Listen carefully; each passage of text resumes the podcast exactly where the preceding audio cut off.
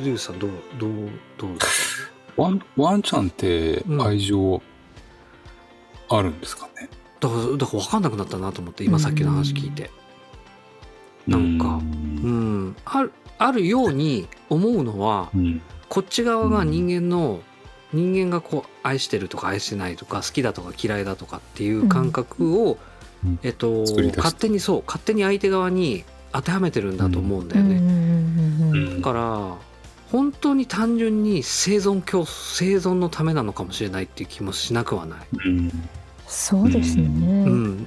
まあ冷たい愛情っ話だけどね。て、うん、あのー遺伝するというじゃないですかううん、すると思う遺。伝っていうのは DNA とかじゃなくて受け継ぐというか、うんうんうんわかる。例えば親からもらった愛情を、うん。まあ、自分の子供にうん。与え与えていくっていうんで、そう考えたらワンワンちゃんは別に愛情を受けてなくてもうん。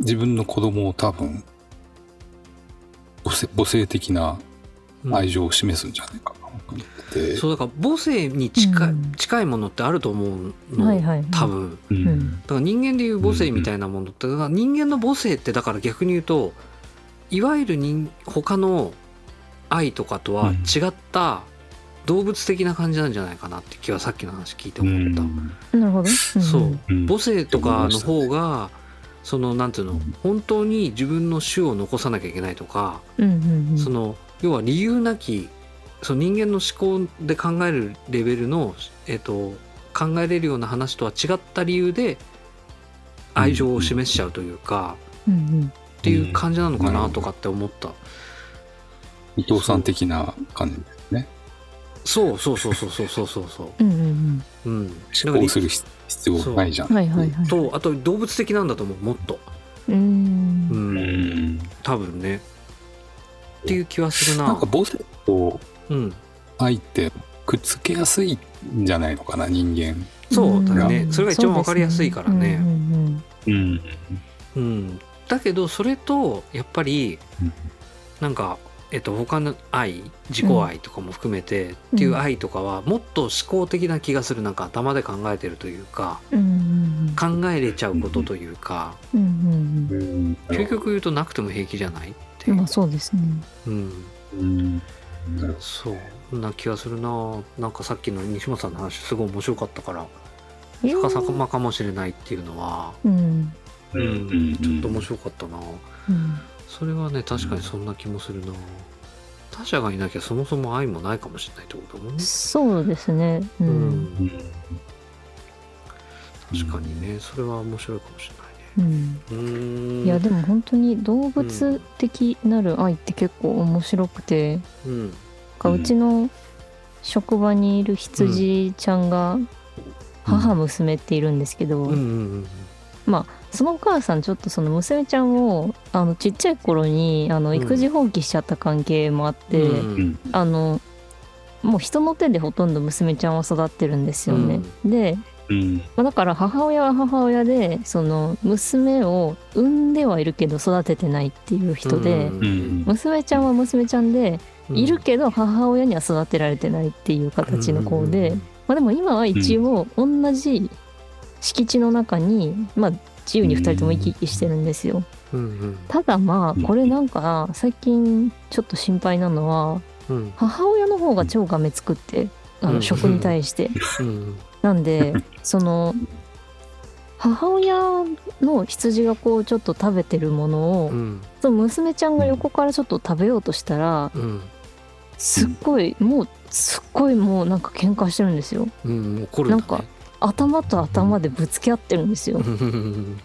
あとはなんかその完全にそのやっぱ羊ちゃんのこ最大の攻撃って頭突きなんですけど、うんあのなんかそれでもう完全に娘ちゃんをわーって追いやってたりとかしてて、うわあ危ねえ危ねえって思いながらうん。あの実際あの羊の頭突きってあの屈強な男性が肋骨を折るぐらいなんで結構危ないんですけど、あのそれをされた娘ちゃんがこう近くにいた私をこうチラって見て「うん。ねえ」ってなっから「あわかりましたわかりました」って思いながらうん。こう2人別々のエリアに本当は1個でご飯一緒に食べてもらうんですけど別々にしてちょっと餌を分けたりとかすることを見てるとなんかこううん。母性愛というか親子の愛って本当に動物と人間じゃ全然違うんだろうなっていう風にうん思えたりうん。うん。するんですよね。うんまあ、子供として認識してそういうこるのかなとはしてないんじゃないかな。してないと思うんですよもうぶっちゃけ。うんそうかもしれないですようね。ん。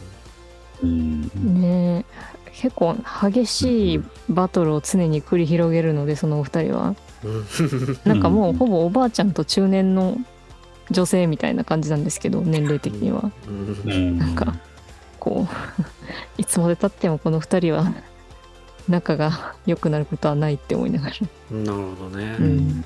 自分の生存の方が優先されちゃうってことそうね。そうそうそうそうう。ーん。なるほどね、うん。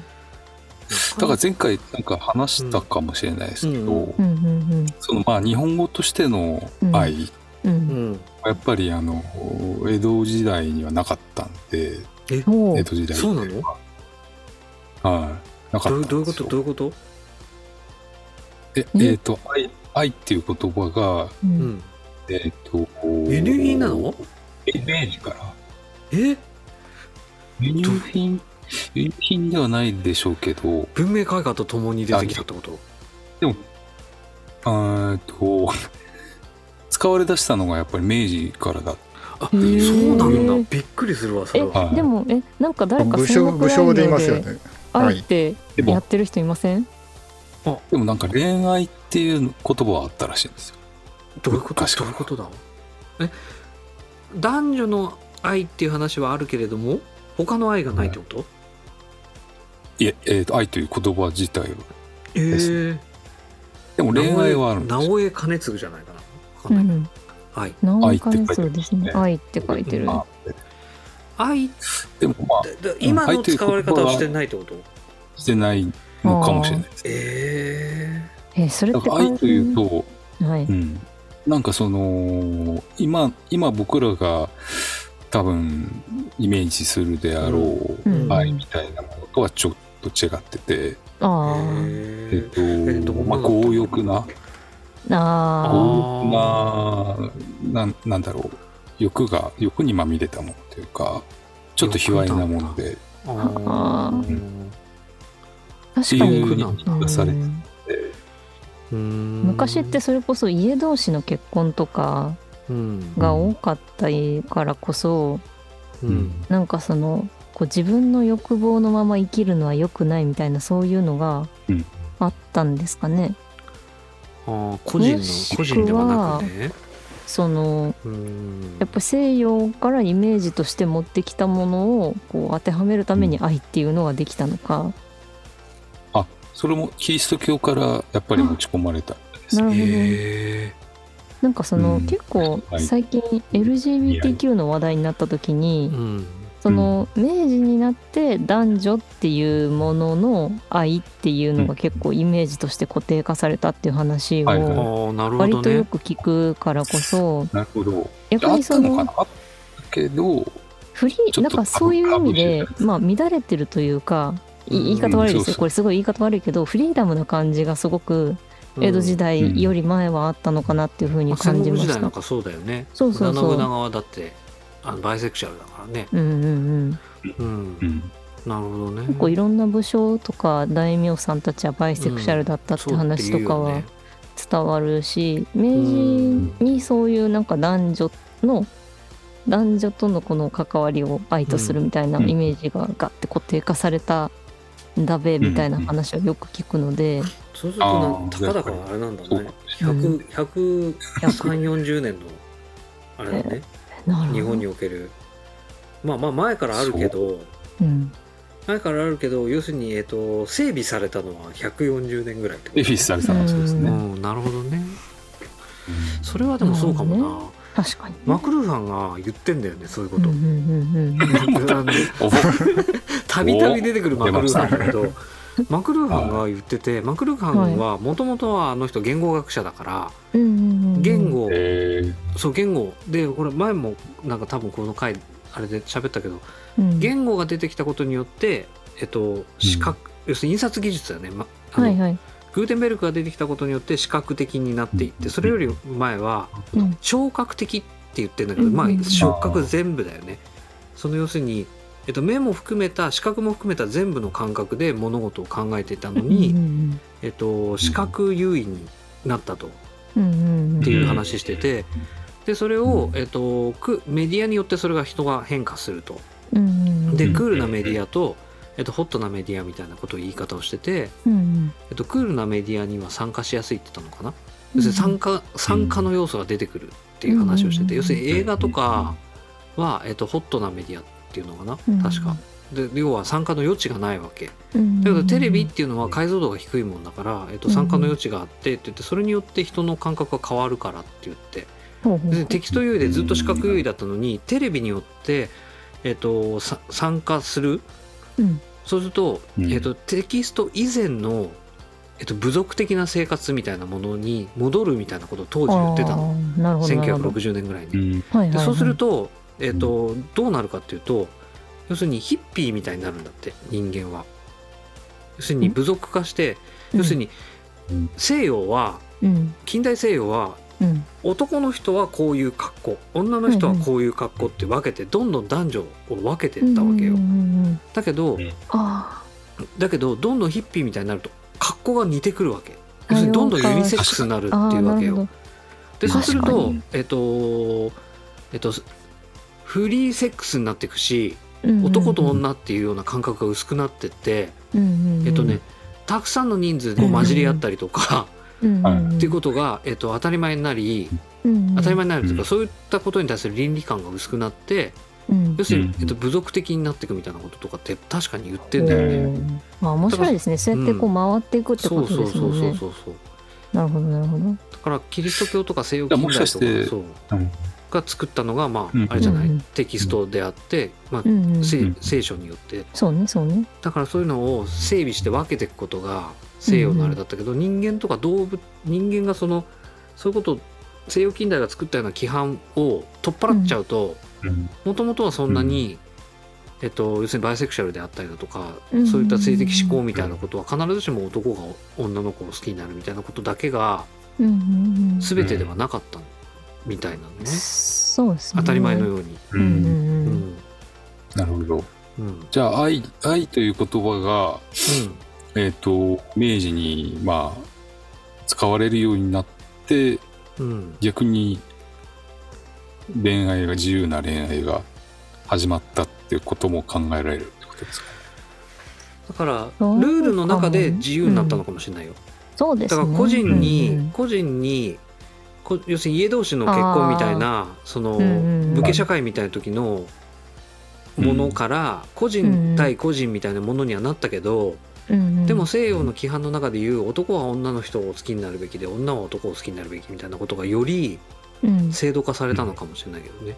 結局だからうん今まで枠がなかったものに対して枠が作られたからこそその間の中でできるっていう自由になったんでしょうね。うんうん、そうそう。枠があるからこその自由みたいな。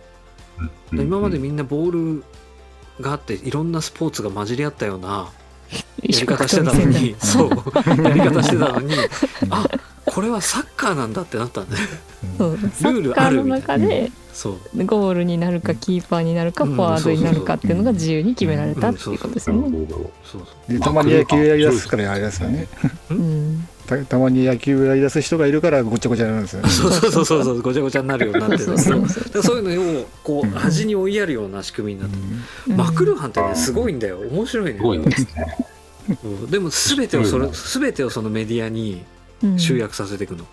うん。そう。だからその結構万能万能包丁万能包丁うん。万能包丁だ本人が万能よその点では。あそのくせあなたはそうあなたはこういうふうに思ってんのかって言われていや僕はそう思ってんじゃなくてメディアを観察してるだけなんだっていう。ー強いな僕 僕はどっちが正しいとも言っていないっていうんでね。ずるいよそれ。そう。ただメディアのことを知らないとそういうことに流されるからうん。メディアのことを知ってメディアのが今メディアの流れを見ておけば今後どうなるかってことについて考えることができるんだって言ってるだけなの。なんかあれですねこう伝達する人みたいなポジションなんですね。そう。マクルーハンさんそうそうそうそうそう。一番一番ずるいポジションですよそれ。そう。どうとでも言えるからさそういうの。でもほら1960年代とかだからあんまり知らないけど、うん。すごいブームになったらしいよ、へえうん。あそうなんですすね。ごいブームだったんだってマクルマクルーショニストマクルーハンニストだったか分かんないけど マクルーハンを本当にマクルーハンのことを崇拝してるような人たちとかがすごい出てきたりとか,、当初はカナダのどっかの大学のちっちゃい言語学の先生だったんだけどニューヨークとかでテレビ番組出たりとかもう時の人だったんだって。へえ。え。ー面白いな。そうすごい時代があったみたいよ。うん。うんなんかあざと可愛いみたいな感じですね。わかんないけど、その例えが、ちょっとごめんなさいちょっと私もわかんないごめんなさいその例えがわかんないけどね。ごめんなさい私もわかんなかった なるほどね。じゃあ、そういうことか。そうなるほど。でも面白いなと思う。ううんんでもなんかそういうことをやっぱマクルーハンが言ってたぐらいだから、うんうんうんなんか正しいのかなっていう気もしなうんがら。とか多分キリスト教が、いキリスト近代西洋の考え方うん。が、いわゆる今のうん。一般的なところで、だからイスラムとかうん。さ多分そのそれ以外の宗教的な考え方のところとかだと、必ずしも、うん。だからその要はいわゆる生物学的に繁殖としてのうん。部分と愛とは多分別個だよね、そうですね。うん。だったんじゃないかなっていう気はしなくはうんないけどね、うんそうだと思う。うんそうそうそう。だからそこをなんか整備しちゃったっていう気はしなくはないけうん。なんかそうですね。最近ちょっと別の知り合いと喋っててすごく面白いなって思ったのが、あのちょっと10歳上ぐらいの人と、ど、うん。あのまああの私が完全にアウトプットしたいがためにエイリヒ・フロムさんの話をしてたんですよ。うん。でやっぱりその10個上ぐらいになってくると、うん。やっぱり多少のその年代差みたいな感覚の差があって、で、うんまあやっぱりその10個上ぐらいになると女だからやっぱりこういう風にしなきゃいけないのかなとかやっぱりなんだかんだ言って男だからこういう風に頑張んなきゃいけないのかなみたいな、うん。まだちょっとそういうのが残ってる世代なんですけど、うん。そのうん。うん20代とかまあなんかいわゆる Z 世代って言われる人たちぐらいになってくると、本当に急にそういうのがなくなるんですよね、うなんか徹底的にニュートラルになるというか、なんかうん例えばそのさっき北さんの話で言ったら、うん。まあ、その私の知り合いの私の知り合いっていうか大学時代の先輩とかでもなんかうん。付き合ってる彼氏と服が全部共有だから、自分の服を私の彼氏が着てるとか、うん。逆に彼氏の服を私が着てるとか、うん。なんかそういう、うんまあ、ユニセックスみたいな感じがあったりとか、別にうんその男がこれをやらなきゃいけない女がこれをやらなきゃいけないっていううん。概念がそもそも取っ払った上でこういろいろ考えてるからこそ、うん。まあ、別に僕はこれはやりたくないみたいな話とかうを改めてしだしたりとかはしてだからそういう意味で本当になんだろうなその一度整備されたものとか概うん概念っていうものがもう一回その考え直されてる時代にはなりつつあるのかなっていうふうには感じましたね。うんなんかいい話ね、うん。うん。うん。でもそうだね。そう。その上でやっぱりそのじゃあ例えばあの私この前エスパス東京のティルマンスの展示見に行ったんですけど、うん。ルイ・ヴィトンね。あちょうん。そうあそうだルイ・ヴィトンのやつ見てうん。なんかそのまあそのなんだろうなこう愛っていうのにちょっと押しはめて考えるのはだいぶもったいない人なんですけど、ティルマンスっていう人自体は。うん。なんかそのティルマンス自体もやっぱりその例えば社会でいう、まあ、男女の恋愛だったりとか、システムだったりとか幸せとはうん。こうであるみたいなルールに対してなんかいろんなものだったりとか写真とかっていうのを使ってこう超えようとすごい常に試みてる人なんだなっていうふうにはすごく感じたからこそなんか逆にでもその感覚っをこうなんか多分同時代的には辻口さんがすごい感じてたんだなっていうふうに感じたからうん。確かにこれは辻口さん研究対象に選ぶなーって思いながら。時代的にはねそうなんだよね、そうなんですよね。見てましたね。やっぱりその、ん。ジェンまあ、またジェンダーの話になっちゃうけどね。はい、ねあの Z 世代と言われる人だ人たちがやうん。っぱりそこまで性的な差を意識しないっていうのはうん。やっぱりインターネットのせいなんじゃないのかな。うってん。ですねやっぱり。インターネットがだからクールなメディアだったんだよね多分ね。ううん。んだ参加が必要だった。誰もが、うんうん。参加したメディアだったし、うんうん。まあ、その中で、ね、匿名性を獲得して、うん。うん。性別さえなくなってしまった、うんうん選べたんだよねある意味でね、まあ、うん。自分が何者であるかっていうことを、うん。うん。選べたし、うん。出す必要もなかったし、うん。うん。